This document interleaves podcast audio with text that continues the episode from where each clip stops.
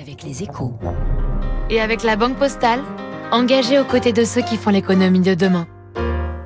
7h56 sur Radio Classique. Bonjour Pauline Jacot. Bonjour Baptiste, bonjour à tous. Une possible révolution est en train de se jouer, Pauline, en ce qui concerne la contraception, puisqu'une pilule contraceptive sans ordonnance pourrait bien se développer au niveau mondial. Oui, au cœur de cette expansion, on trouve un laboratoire français, HRA Pharma. C'est à lui que l'on doit la pilule du lendemain, celle du surlendemain, les deux seules contraceptions d'urgence sans ordonnance que l'on peut trouver aujourd'hui en France. Le laboratoire s'est ensuite mis sur le marché de la contraception régulière en 2015 et cherche depuis à développer la vente libre. C'est chose faite en Angleterre, c'était interdit.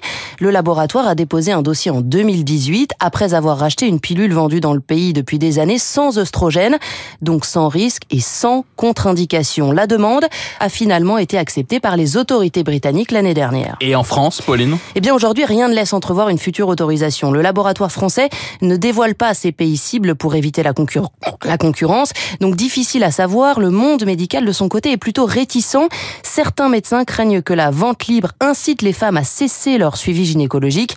Pas certain que HRA Pharma tente l'aventure en France. Mais le sujet émerge malgré tout, dans le débat politique notamment, un débat qui mérite effectivement d'exister. Rappelons qu'il y a aujourd'hui dans l'Hexagone 30% de grossesses non désirées. Et ce pourcentage atteint même 45% aux États-Unis, autre pays dans lequel le laboratoire français a déposé une demande de vente libre. Exactement. Cet été, au mois de juillet, trois semaines après la révocation du droit fédéral à par la Cour suprême, hasard du calendrier apparemment, mais évidemment le dossier a pris une toute autre ampleur. Le régulateur du médicament devrait donner une réponse au printemps. Les médecins américains sont pour une décision de santé publique, euh, disent-ils, pour faire baisser le taux de mortalité des jeunes mères. En attendant la décision du gendarme du médicament américain, une vingtaine d'États ont adopté une position intermédiaire, autoriser les pharmaciens à prescrire la pilule, comme dans l'Oregon ou en Californie. Merci beaucoup, c'était le décryptage de euh, Pauline Jacot. Merci Pauline et on vous retrouve donc euh, demain. Il est 7h58 sur Radio Classique.